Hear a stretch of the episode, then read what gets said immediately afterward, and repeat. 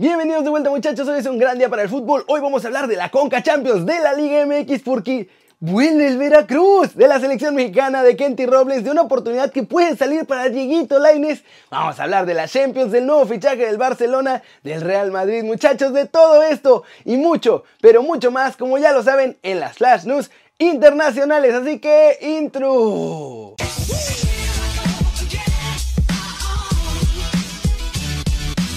Y arranquemos con la nota One Fútbol del día que es el resumen de la... Cebolas de CONCACAF Liga Campeones. Qué hermoso es ese clip. Porque ayer arrancó Le Cruz Azul León al Cruz Azul y me pasearon al LAFC. En Jamaica la máquina celeste estuvo a punto de hacer el oso más grande del año, pues iba perdiendo con el Portmore United hasta el minuto 94. Muchachos, los jamaicanos tenían el triunfo 1-0, pero literal la cruz azulearon. Y en 4 minutos los de la Noria le dieron la vuelta con goles de Lucas Pacerini al 94 y del Cabecita Rodríguez al 98.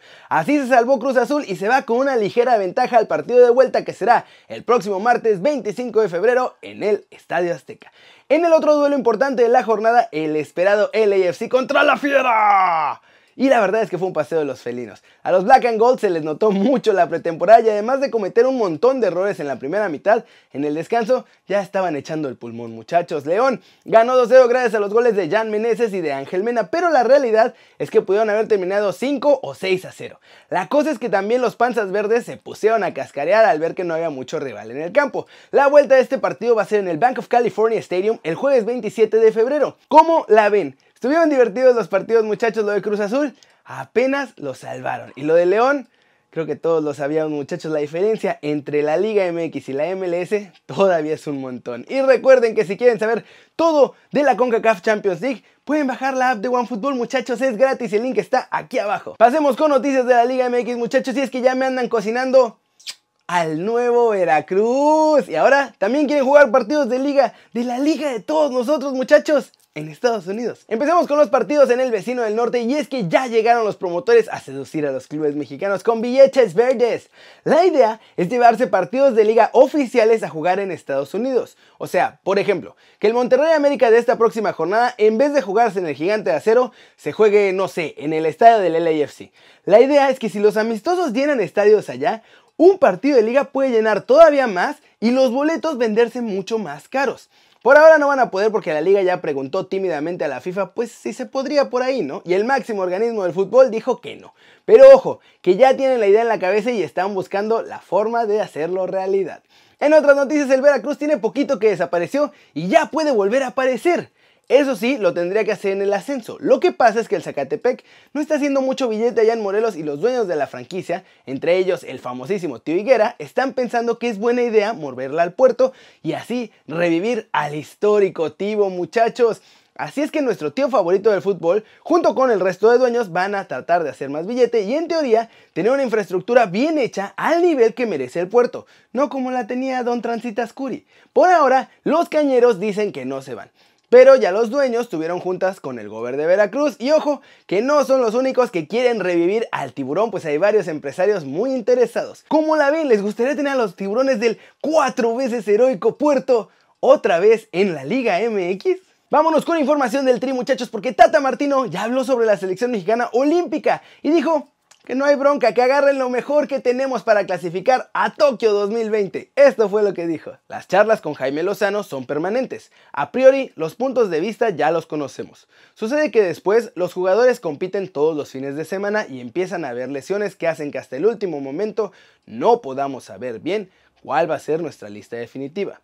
Yo ya tengo las prioridades de Jaime. Por supuesto que hay un compromiso por parte del cuerpo técnico de la selección mayor para colaborar en todo lo que podamos.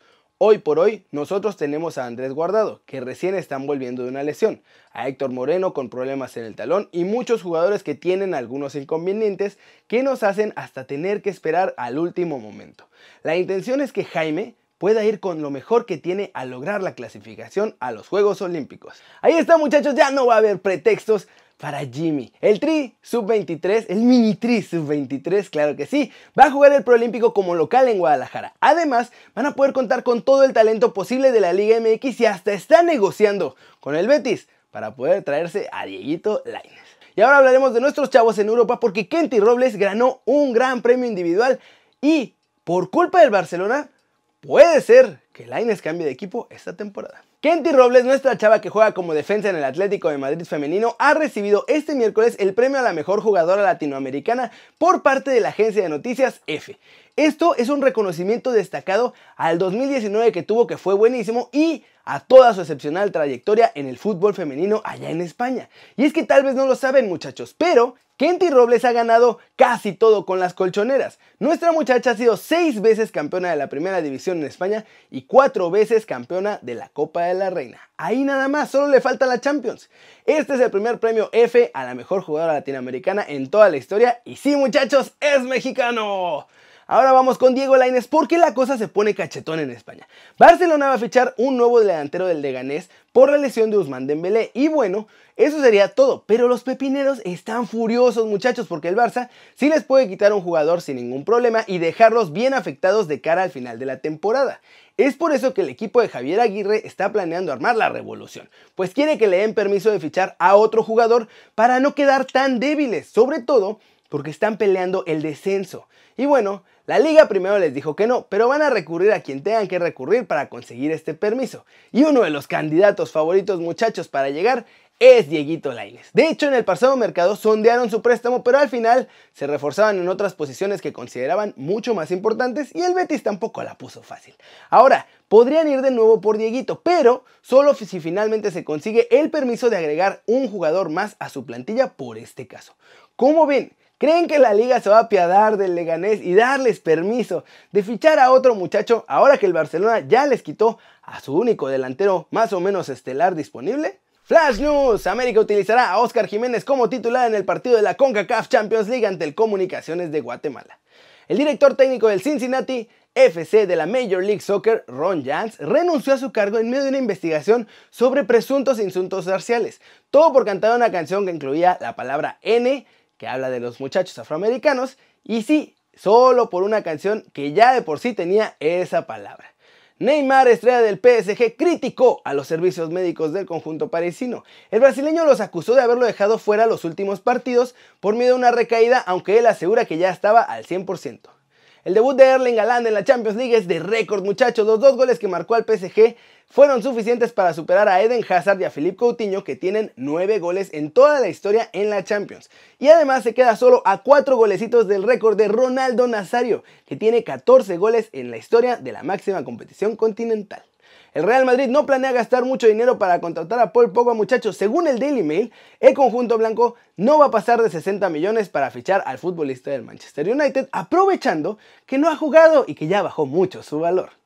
Ferran Soriano, el CEO del Manchester City, muchachos, dijo que las acusaciones de la UEFA por las que el club fue sancionado dos años por el fair play financiero y que no pueden jugar la Champions son totalmente falsas y que van a hacer todo lo posible para demostrarlo. Y vámonos con el resumen de la Champions, muchachos, porque otra noche mágica que nos emocionó a todos y que nos recuerda que es el mejor torneo de clubes en el planeta. Y hoy en la Champions League, muchachos, como les digo, noches mágicas. Para empezar, el Atalanta se despachó a lo grande ante el Valencia. 4-1 quedó este partido que estuvo buenísimo. Goles de Hans Hatteboer al 16-62, Joseph Lilich al 42 y Remo Fuller sentenciaron la victoria de los italianos, mientras que Denis Cheryshev al 66 hizo el descuento por el Valencia. En el otro partido, muchachos, partidazo y de vuelta con un montón de emociones, pero solamente un gol que hizo Timo Werner a través de la vía penal y con eso Leipzig se va con una ligera ventaja que sacó con gol de visitante y la vuelta será en Alemania. Vamos a ver qué pasa, pero está buenísimo. ¿Cómo la ven? Y ahora mañana también ya tenemos de regreso la Europa League. A ver cómo le va a los mexicanos ahí. Y recuerden que la próxima semana, el martes,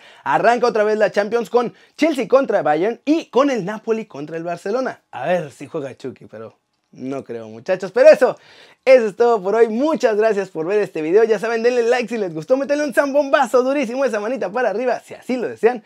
Suscríbanse al canal si no lo han hecho, ¿qué están inspirando? Este va a ser su nuevo canal favorito en YouTube. Denle click a la campanita para que hagan marca personal a los videos que están aquí cada día. Yo, yo soy Kerry Ruiz y como siempre, un placer ver sus caras sonrientes y bien informadas. Chau, chau. ¡Wow!